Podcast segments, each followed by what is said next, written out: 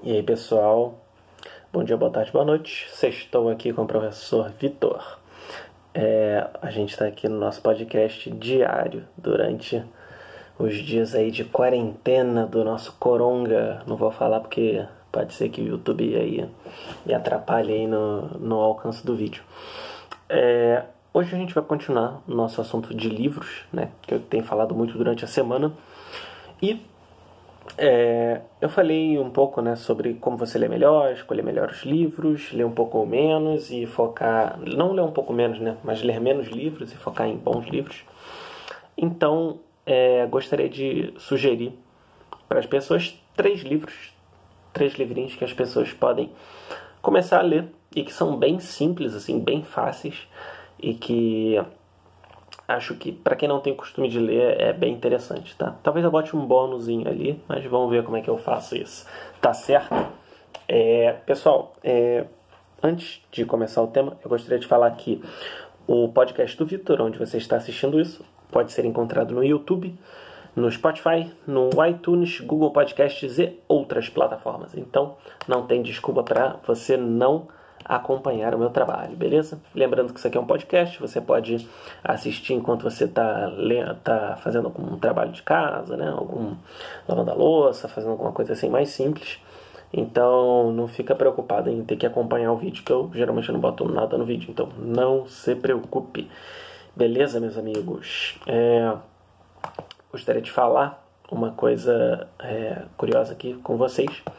Que todos os livros que eu separei hoje são ah, livros de fantasia, né? Livros de ficção, na verdade, livros de ficção. Por quê? Porque eu acho que são boas formas de começar a ler. Tem histórias assim que você fica com vontade de acompanhar. Então é bem mais interessante do que simplesmente você não sei, né, começar com um livro assim de, de, de não ficção, falando de negócios, de produtividade, não acho que seja tão legal.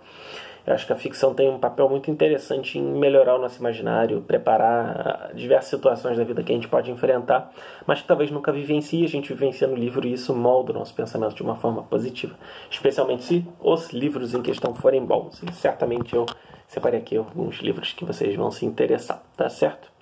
O primeiro deles é um livro acima de qualquer suspeita que eu recomendo para todos, que são os livros das Crônicas de Nárnia. Os livros da Crônicas de Nárnia são livros do C.S. Lewis, que eu falei até no outro vídeo essa semana, que é o autor do livro Cristianismo Puro e Simples. Você vê que tem várias ali, referências cristãs no, no ao longo do, da história ali do, do, das Crônicas de Nárnia. E hoje em dia você pode achar os livros das Crônicas de Nárnia todos compilados em uma obra só. São seis livros, se eu não me engano, e você consegue achar todos eles em um volume só, o que facilita né, a sua vida. É, Sugiro, sugiro que vocês leiam o, as histórias das Crônicas de Narnia na ordem que estão no livro, tá?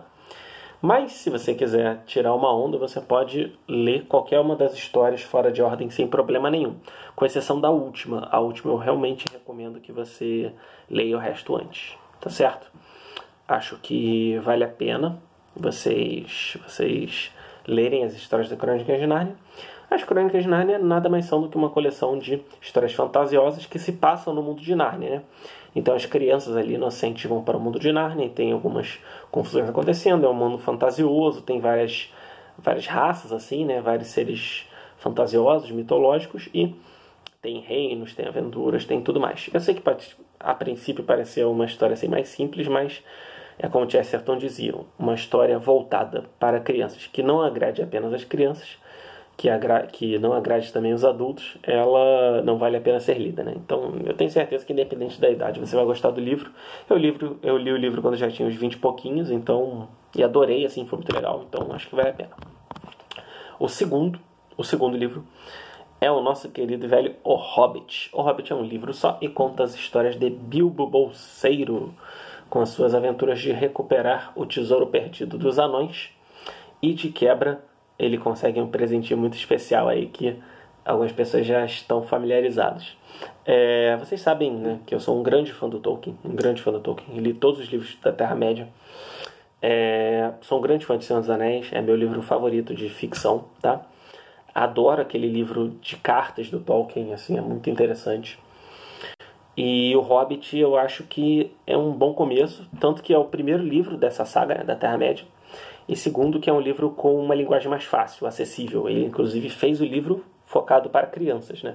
Hoje em dia, infelizmente, as crianças de atualmente não conseguem ler esse livro porque acham muito difícil, né? Então, é... mas não tem nada de difícil. Acho que se você se der uma chance, você vai se encantar com o mundo.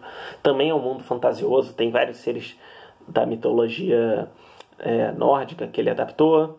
A intenção dele era justamente fazer uma mitologia que funcionasse para a Inglaterra, tá certo? Então, é, vale muito a pena ler esse livro, tem várias aventuras. É, o legal é que cada capítulo do livro é uma aventurazinha, né? O livro é para você ler na ordem, mas cada capítulo tem uma sua aventurazinha. E é muito interessante. E o terceiro, na verdade, não é só um livro, é um grupo de livros. É, são os livros da Agatha Christie, tá certo? A Agatha Christie ela tem vários livros de mistério, né?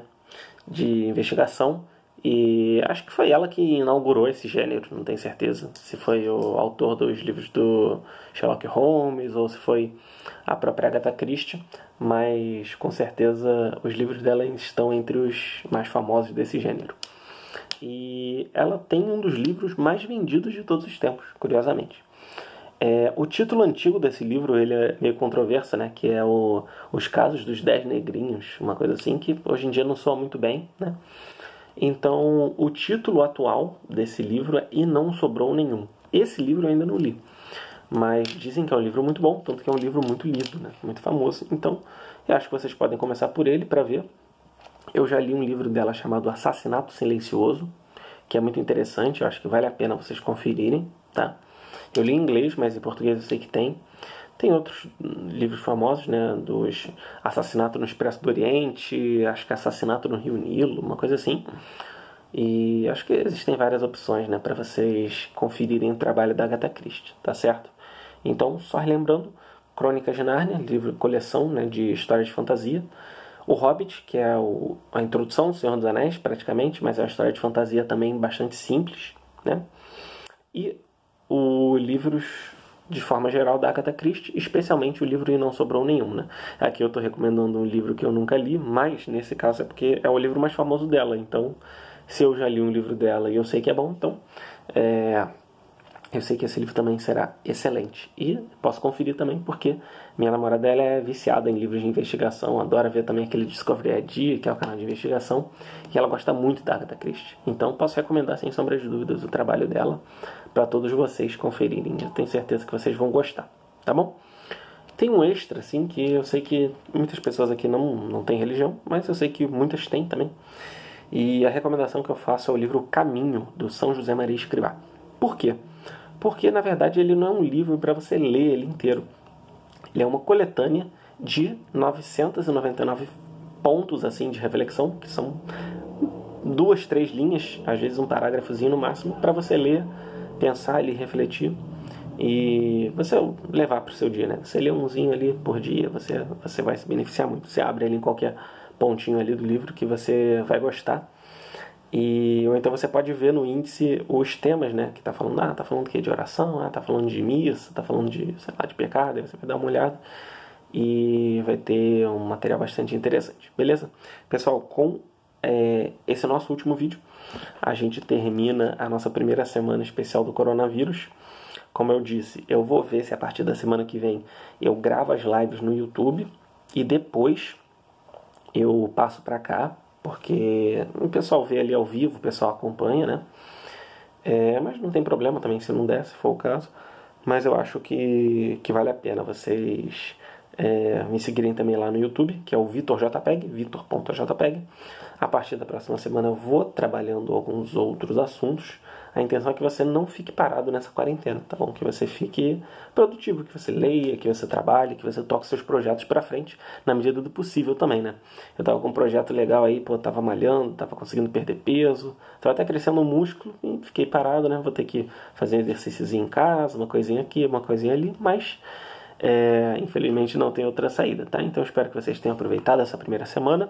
Na próxima semana vai ter mais vídeos. Espero você aqui, seja no YouTube, seja nas plataformas de podcast da sua preferência, tá bom? Então, pessoal, até a próxima. Um grande abraço e vejo vocês na próxima semana. Tchau, tchau.